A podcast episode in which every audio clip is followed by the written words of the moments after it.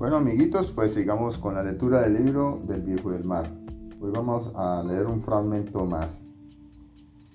El viejo vio que las varas se sumergían a un costado del bote y remó lentamente para no perder la verticalidad y la profundidad apropiadas de las cuerdas. En cualquier momento el sol podía asomarse totalmente. Cuando el sol se hizo más brillante, el viejo pudo observar con claridad los demás botes que se adentraban en la costa. Y a pesar de los fulminantes rayos que herían sus ojos, siguió remando sin mirar la inmensa estrella. Vigiló los sedales. Él los mantenía más rectos que los demás, para que, puesto que en el lugar deseado el cebo esperaba el pez que anduviera por allí. Otros permiten que la corriente se lleve las cuerdas e incluso creen tener a, tenerlas a 100 brazas de profundidad cuando en realidad están a 70, pensó. Yo en cambio las conservo con precisión y aún no sé por qué no tengo suerte, pero en fin, prefiero ser exacto. Así, si la suerte llega, estoy listo para recibirla.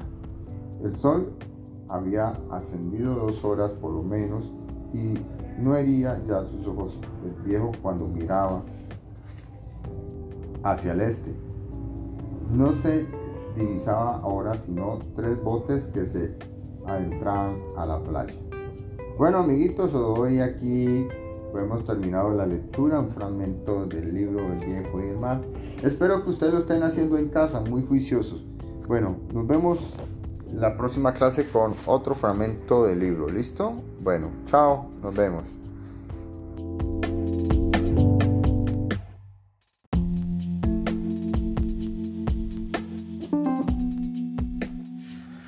Eh, buenos días amiguitos, pues seguimos con la lectura del libro El viejo del mar. Hoy leemos un fragmento sobre el libro.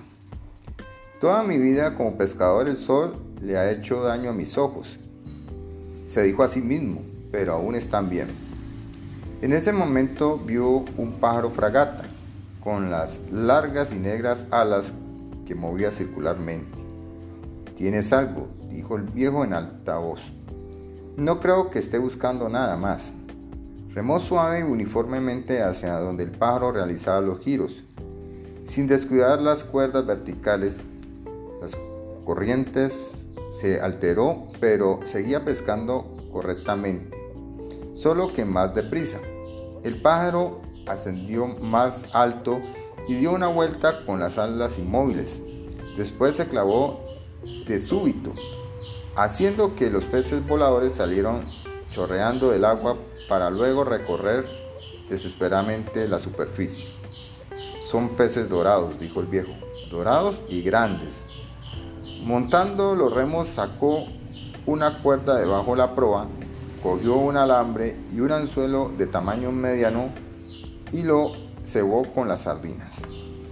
Bueno amiguitos, hoy hicimos una pequeña lectura sobre el libro El viejo del mar. Espero que ustedes en casa lo hagan también. Listo, practiquen la lectura. Tenga un buen día. Chao.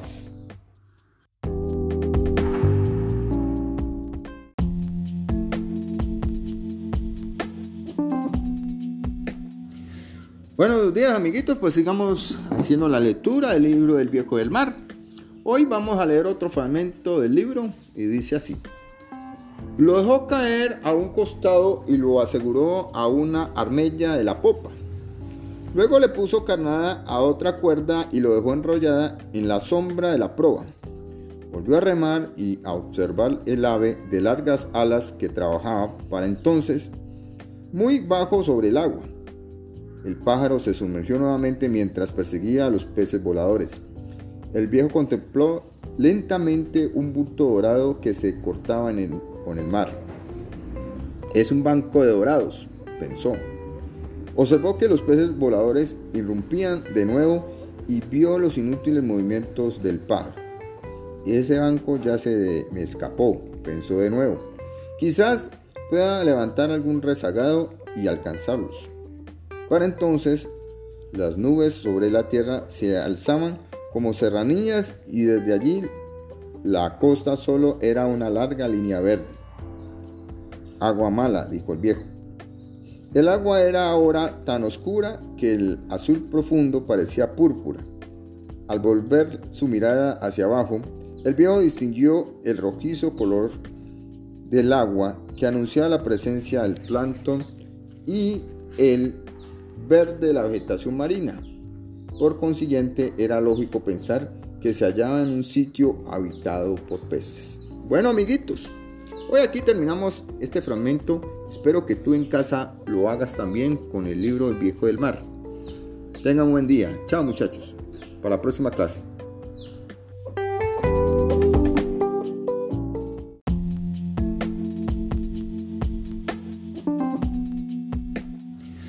Buenos días amiguitos, pues sigamos haciendo la lectura del libro del viejo del mar.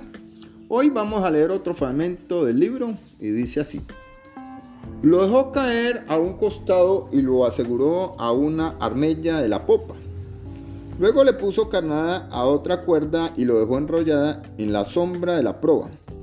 Volvió a remar y a observar el ave de largas alas que trabajaba para entonces muy bajo sobre el agua. El pájaro se sumergió nuevamente mientras perseguía a los peces voladores. El viejo contempló lentamente un bulto dorado que se cortaba en con el mar. Es un banco de dorados, pensó. Observó que los peces voladores irrumpían de nuevo y vio los inútiles movimientos del pájaro. Ese banco ya se me escapó, pensó de nuevo. Quizás pueda levantar algún rezagado y alcanzarlos. Para entonces, las nubes sobre la tierra se alzaban como serranías y desde allí la costa solo era una larga línea verde. Agua mala, dijo el viejo. El agua era ahora tan oscura que el azul profundo parecía púrpura. Al volver su mirada hacia abajo, el viejo distinguió el rojizo color del agua que anunciaba la presencia del plancton y el verde de la vegetación marina.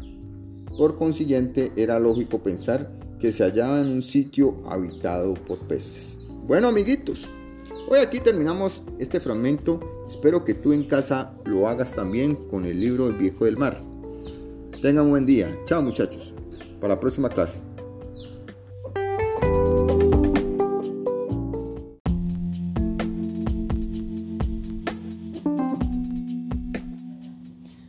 Bueno amiguitos, pues hoy seguimos con la lectura del libro El viejo del mar. Vamos a leer otro fragmento de este libro. Pero estos peces eran inmunes al veneno del agua mala. Los hombres no. En ellos producía llagas y ronchas en los brazos y manos, como lo hace la hidra venenosa al contacto con la piel. Pero el viejo no sintió temor. Era común para él navegar por estas aguas por el contrario, se maravillaba viendo las tortugas beber de las aguas malas, admirando la elegancia de las carayes y sintiendo un amistoso desvén por las caguamas que muy contentas hacían el amor mientras bebían el agua mala con los ojos cerrados. No cultivaba mistísimos por la tortuga a pesar de que había bogado en barcos tortugueros hace muchos años.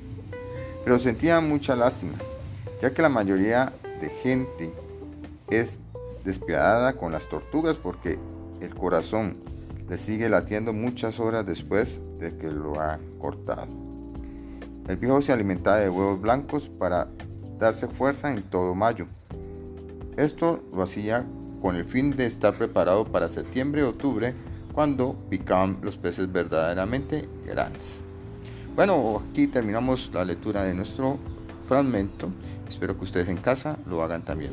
Tengan una muy buena tarde.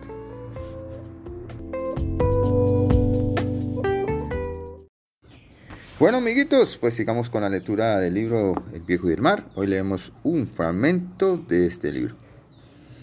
Bebía también una taza diaria de aceite de hígado de bacalao, aunque la mayoría de la gente detestaba su sabor, el viejo lo prefería para evitar gripas y mantener saludable la visión. De repente el viejo subió su mirada a lo alto y vio que el pájaro volaba nuevamente. Debió haber encontrado ya un pez, dijo el viejo. Enseguida volvió sus ojos hacia un pequeño bonito que se alzó en el aire, dio un giro y cayó de cabeza nuevamente en el agua. Tras el otro, más aparecieron. Brincaron en todas las direcciones y se levantaron en grandes saltos. Si no va muy rápido, los alcanzaré, pensó mientras observaba el banco que blanqueaba el agua. El pájaro se sumergía en busca de peces, que llenos de pánicos tenían que ir a la superficie. Una gran cosa, este pájaro, se dijo el viejo.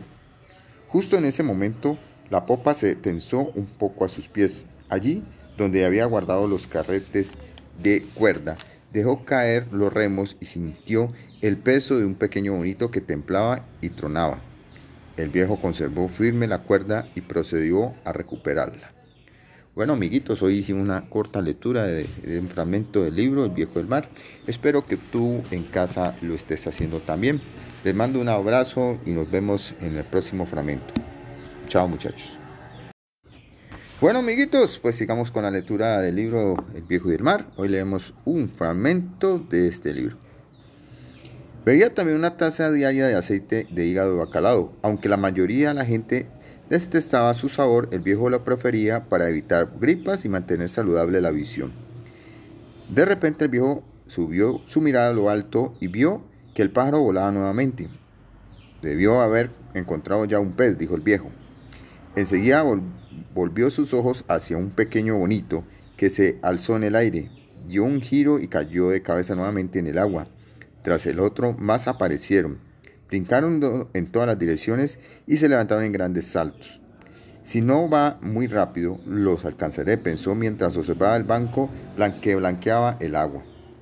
El pájaro se sumergía en busca de peces, que llenos de pánicos tenían que ir a la superficie. Una gran cosa, este pájaro, se dijo el viejo. Justo en ese momento, la popa se tensó un poco a sus pies. Allí donde había guardado los carretes de cuerda, dejó caer los remos y sintió el peso de un pequeño bonito que templaba y tronaba. El viejo conservó firme la cuerda y procedió a recuperarla. Bueno, amiguitos, hoy hicimos una corta lectura de, de, un fragmento del libro El viejo del mar. Espero que tú en casa lo estés haciendo también. Les mando un abrazo y nos vemos en el próximo fragmento. Chao, muchachos.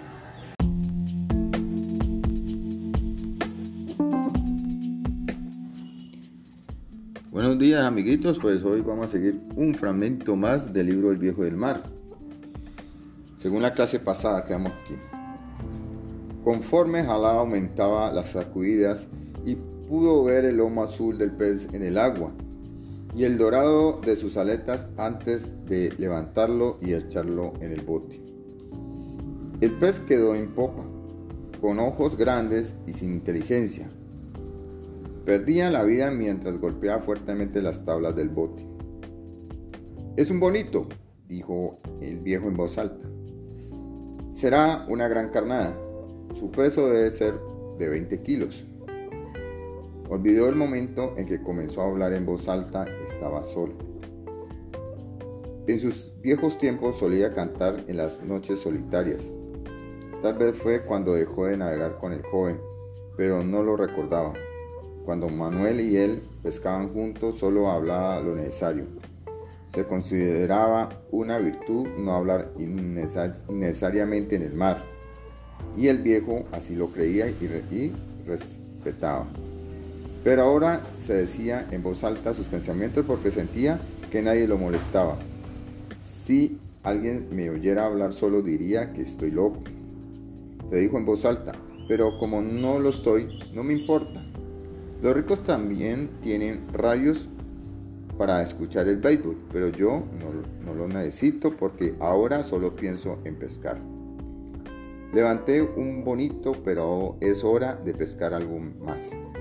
No sé por qué los demás peces van tan rápido y lejos. ¿Será por la hora del día? ¿O es algún signo del tiempo que no conozco? Bueno amiguitos, aquí terminamos nuestra lectura que hicimos el día de hoy. Espero que ustedes también lo hagan en casa. Chao, nos vemos la próxima clase. Chao.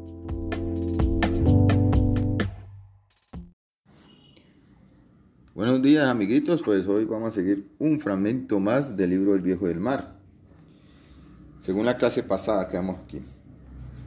Conforme Jalá aumentaba las sacudidas y pudo ver el lomo azul del pez en el agua y el dorado de sus aletas antes de levantarlo y echarlo en el bote. El pez quedó en popa, con ojos grandes y sin inteligencia. Perdía la vida mientras golpeaba fuertemente las tablas del bote. Es un bonito, dijo el viejo en voz alta. Será una gran carnada. Su peso debe ser de 20 kilos. Olvidó el momento en que comenzó a hablar en voz alta, estaba solo. En sus viejos tiempos solía cantar en las noches solitarias. Tal vez fue cuando dejó de navegar con el joven, pero no lo recordaba. Cuando Manuel y él pescaban juntos, solo hablaba lo necesario. Se consideraba una virtud no hablar innecesariamente en el mar, y el viejo así lo creía y respetaba. Pero ahora se decía en voz alta sus pensamientos porque sentía que nadie lo molestaba. Si alguien me oyera hablar solo diría que estoy loco. Se dijo en voz alta, pero como no lo estoy, no me importa. Los ricos también tienen radios para escuchar el béisbol, pero yo no, lo necesito porque ahora solo pienso en pescar. Levanté un bonito, pero es hora de pescar algo más. No sé por qué los demás peces van tan rápido y lejos. ¿Será por la hora del día? ¿O es algún signo del tiempo que no conozco? Bueno, amiguitos, aquí terminamos nuestra lectura que hicimos el día de hoy. Espero que ustedes también lo hagan en casa. Chao, nos vemos la próxima clase. Chao.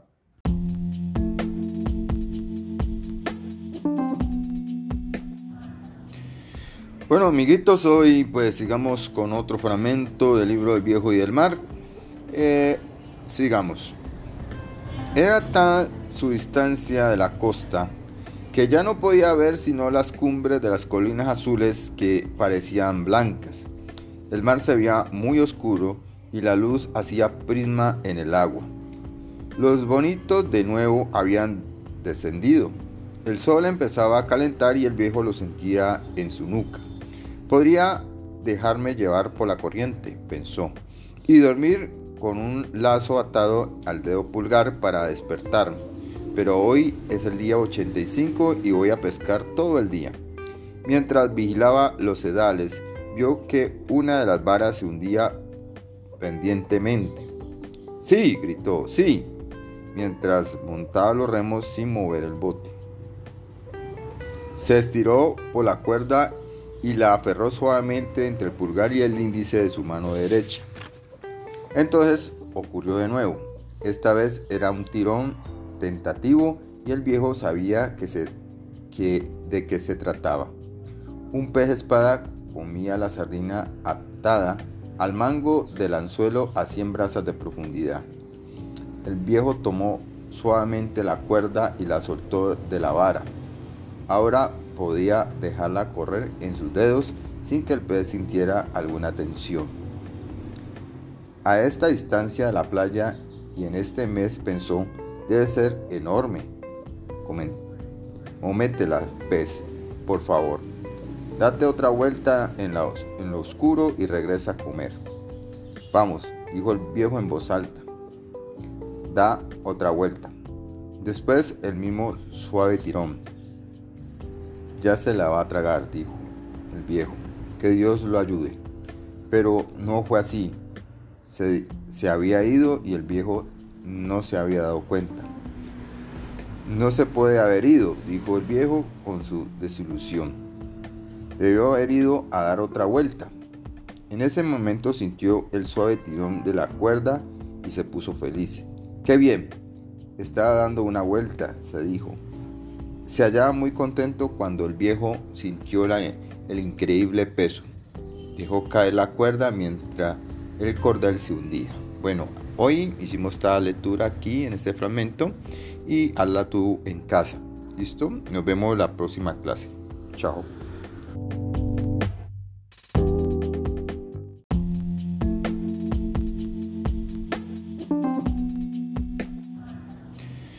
Bueno, amiguitos, hoy pues sigamos con otro fragmento del libro del viejo y del mar. Eh, sigamos. Era tal su distancia de la costa que ya no podía ver sino las cumbres de las colinas azules que parecían blancas. El mar se veía muy oscuro y la luz hacía prisma en el agua. Los bonitos de nuevo habían descendido. El sol empezaba a calentar y el viejo lo sentía en su nuca. Podría dejarme llevar por la corriente, pensó, y dormir con un lazo atado al dedo pulgar para despertarme. Pero hoy es el día 85 y voy a pescar todo el día. Mientras vigilaba los sedales, vio que una de las varas se hundía pendientemente. Sí, gritó, sí, mientras montaba los remos sin mover el bote. Se estiró por la cuerda y la aferró suavemente entre el pulgar y el índice de su mano derecha. Entonces ocurrió de nuevo. Esta vez era un tirón tentativo y el viejo sabía que se, que, de qué se trataba. Un pez espada comía la sardina atada al mango del anzuelo a 100 brazas de profundidad. El viejo tomó suavemente la cuerda y la soltó de la vara. Ahora podía dejarla correr en sus dedos sin que el pez sintiera alguna tensión. A esta distancia de la playa y en este mes pensó, debe ser enorme. Cométela, pez, por favor. Date otra vuelta en, en lo oscuro y regresa a comer. Vamos, dijo el viejo en voz alta. Da otra vuelta. Después el mismo suave tirón. Ya se la va a tragar, dijo el viejo. Que Dios lo ayude. Pero no fue así. Se, se había ido y el viejo no se había dado cuenta. No se puede haber ido, dijo el viejo con su desilusión. Debió haber ido a dar otra vuelta. En ese momento sintió el suave tirón de la cuerda y se puso feliz. ¡Qué bien! Estaba dando una vuelta, se dijo. Se hallaba muy contento cuando el viejo sintió el increíble peso. Dejó caer la cuerda mientras el cordel se hundía. Bueno, hoy hicimos esta lectura aquí en este fragmento y hazla tú en casa. ¿Listo? Nos vemos la próxima clase. Chao.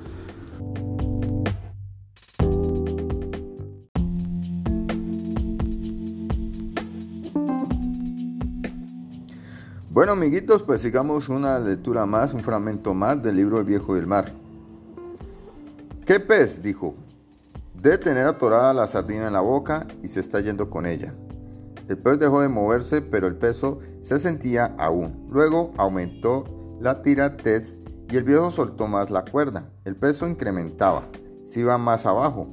Dejó que la cuerda se deslizara entre sus dedos y estiró la mano izquierda hacia abajo y amarró la punta libre de los dos carretes de reserva en el ojal de la siguiente cuerda. Come más, dijo. Come para que la punta del anzuelo atraviese tu corazón y te mate. Ahora, dijo en voz alta, mientras tiraba con fuerza y pivotaba el peso del cuerpo. No ocurrió nada. El pez se alejó lentamente y el viejo no pudo levantarlo. El vete comenzó a moverse hacia el noroeste. El pez seguía moviéndose sin descanso y juntos viajaron en el agua tranquila. Allí había más carnadas, pero el viejo no podía hacer nada. Si tuviera aquí el chico, pensó, tengo que aguantar lo suficiente y dar cuerda cuando sea necesario. Por lo menos el pez se dirige hacia adelante y no hacia abajo. Sostuvo la cuerda con la espalda, mientras el bote seguía el curso lento hacia el noroeste. Vas a morir, pensó. Pero cuatro horas después el pez seguía moviéndose y el viejo seguía afirmando con el cordel sobre su espalda. Bueno, amiguitos, hoy hicimos esta lectura. Hasta es un fragmento del libro. Espero que allá en casa lo estén haciendo también ustedes muy juiciosamente. Nos vemos la próxima clase con un fragmento más de este libro muy interesante, El viejo y. Para la próxima clase, chao.